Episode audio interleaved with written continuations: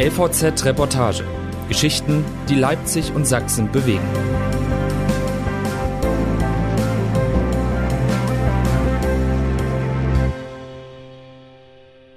E-Auto hat nur mein Steuerberater.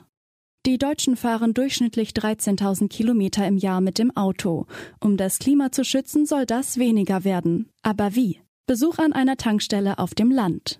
Eine Reportage der Reihe Was bewegt Sachsen zur Bundestagswahl von Denise Peikert. 10 Uhr morgens an der Tankstelle in Mügeln.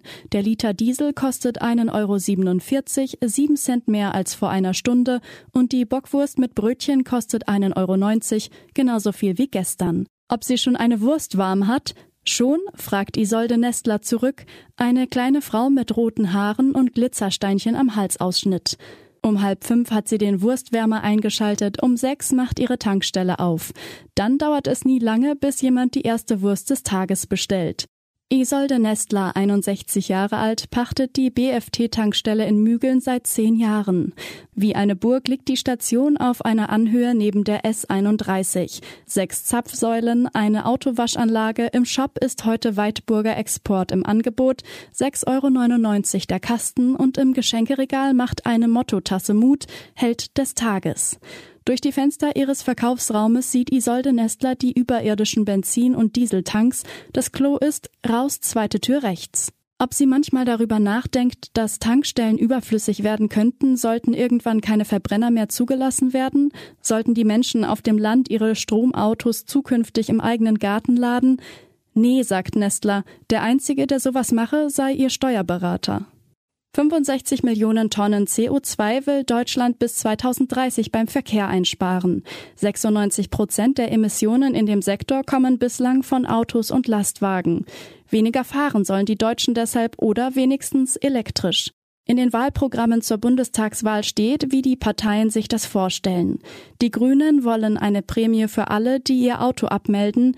Die SPD garantiert jeder und jedem eine wohnortnahe Haltestelle für Busse, Bahnen und Züge und die CDU will mehr Ladesäulen an öffentlichen Neubauten und in Parkhäusern. Was halten die Menschen davon, hier an der Tankstelle in Mügeln, der Kleinstadt mit knapp 6000 Einwohnern zwischen Döbeln und Oschatz, wo es kein Parkhaus gibt, der Dieselzug eines privaten Anbieters vor allem Schüler transportiert und 3500 Autos zugelassen sind?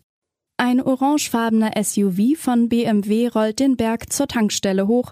Am Steuer ein Mann, der eigentlich gar nicht mehr fahren will. Sagt jedenfalls seine Frau, die eigentlich auch nicht mehr fahren will und jetzt aussteigt, um Isolde Nestler eine Bildzeitung abzukaufen. Tanken muss das Ehepaar heute nicht, dafür waren sie gestern schon da, denn natürlich fahren sie doch noch. Zum Einkaufen, zum Arzt, zu den Enkeln, zur Tankstelle.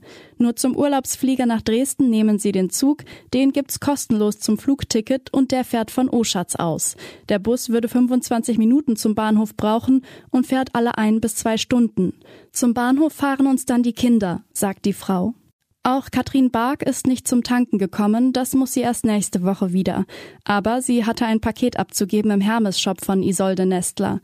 Früher, sagt Katrin Bark, wäre es vielleicht gegangen ohne Auto, weil es da alles gegeben habe in Schrebitz, dem Dorf, in dem sie schon immer wohnt, seit 53 Jahren. Bark zählt auf, drei Bäcker hatten sie, einen Fleischer, Kindergarten, Schule, sogar die Post für Pakete. Jetzt, sagt sie, müsse man für alles fahren. Wollte man die gut sechs Kilometer von Schrebitz nach Mügeln mit Bus und Bahn bewältigen, man wäre mehr als drei Stunden unterwegs. Bark ist Krankenschwester. Sie kann sich schon vorstellen, ein Elektroauto zu fahren. Ein bisschen habe sie ja noch bis zur Rente. Aber damit den Klimawandel aufhalten, dafür ist es zu spät, sagt sie, und dieser Fatalismus haut natürlich alles um. Aber ja doch, sagt Bark, kürzlich habe ihr Mann sie gerufen, weil sich am Horizont ein kleiner Tornado gebildet hatte, der bald darauf wieder zusammengefallen sei. Ich konnte selbst nicht glauben, aber es war so, sagt sie und dass damit die Sache für sie durch sei. Ein Tornado in Schrebitz. Volkmar Pasch will seinen BMW waschen.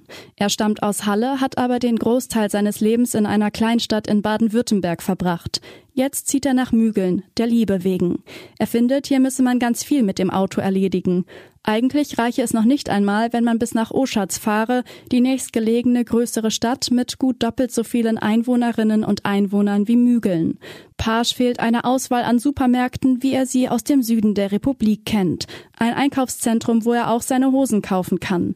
In meinem Ort im Süden konnte ich alles zu Fuß erledigen, sagt Pasch. Tankstellen auf dem Land, das waren mal Orte, an denen man sich informierte, welches Auto die anderen fuhren. Achim Palm fährt einen schwarzen BMW, ab Golf geht ein richtiges Auto für mich los, sagt er. Er ist Niederlassungsleiter in Sachsen von Öl Heimburger. Die Firma besitzt 25 Tankstellen in der Gegend, darunter die in Mügeln, die Isolde Nestler gepachtet hat. An einer anderen Tankstelle haben sie kürzlich einen Platz mit Ketten abgesperrt, damit die Jugendlichen sich abends dort nicht mehr mit ihren Mopeds treffen. Denn die, sagt Palm, bringen ihr eigenes Bier mit und machen sonst nur Dreck. Drei der von Palm betreuten Tankstellen liegen an Autobahnen. Wir haben mal durchrechnen lassen, ob Ladesäulen für E-Autos dort Sinn machen, sagt Palm.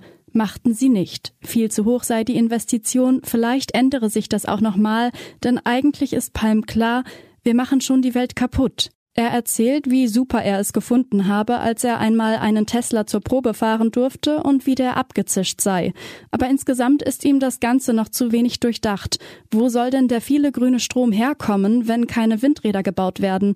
Wie lange muss ich an der Tankstelle warten, bis eine besetzte Ladesäule vor mir frei ist? Derzeit muss man das schon lieben, sagt Palm. Von der Tankstelle aus wollen alle irgendwo hin. Solange all das so ist, die Ladesäulen fehlen, die Busse und weil Autofahren eh auch Spaß macht und das einfachste ist auf dem Land, arbeitet Isolde Nestler im Rhythmus des Spritpreises.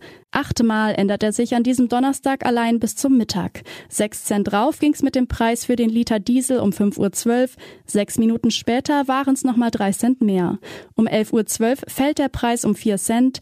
Diesel kostet jetzt 1,42 Euro und Nestler sagt, warten wir mal zehn Minuten, dann ist es hier wie in einem Bienenschwarm. Die Menschen schauten im Internet nach den Preisen an den Tankstellen und setzten sich ins Auto, wenn's günstiger werde.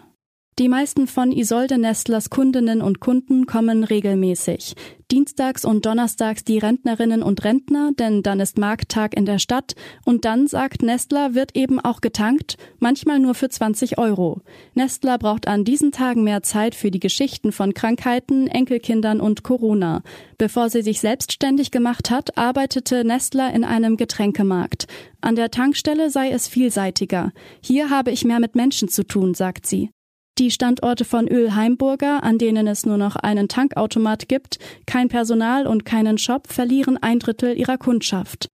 Von Isolde Nestlers Tankstelle aus wollen alle irgendwo hin. Volkmar Pasch mit dem BMW will zu einer Hochzeit im Spreewald, die Krankenpflegerin Katrin Bark will nach Hause für heute und Chris Marzen wollte eigentlich nach Prag. Aber er ist Brite und gerade kann er wegen der Corona-Situation in seiner Heimat nicht so ohne weiteres nach Tschechien einreisen. Jetzt stellt er sein Fahrrad vor dem Tankstellenshop ab. Damit ist er unterwegs. Sein Startpunkt in Deutschland war Cuxhaven. Marzen braucht eine Radwanderkarte der Gegend um Mügeln. Normalerweise meint er festgestellt zu haben, ist Deutschland das beste Land zum Radfahren. Nur diese Straße hier an der Tankstelle, die S31, die sei eine Ausnahme, grauenvoll eng. Marzen will auf einer Karte einen besseren Weg in den Südosten finden, an der Elbe sei es zum Beispiel so schön gewesen. Es ist kurz nach 12 Uhr am Mittag. Der Dieselpreis ist gerade wieder um 6 Cent gestiegen. Eine Radwanderkarte, die hat Isolde Nestler nicht.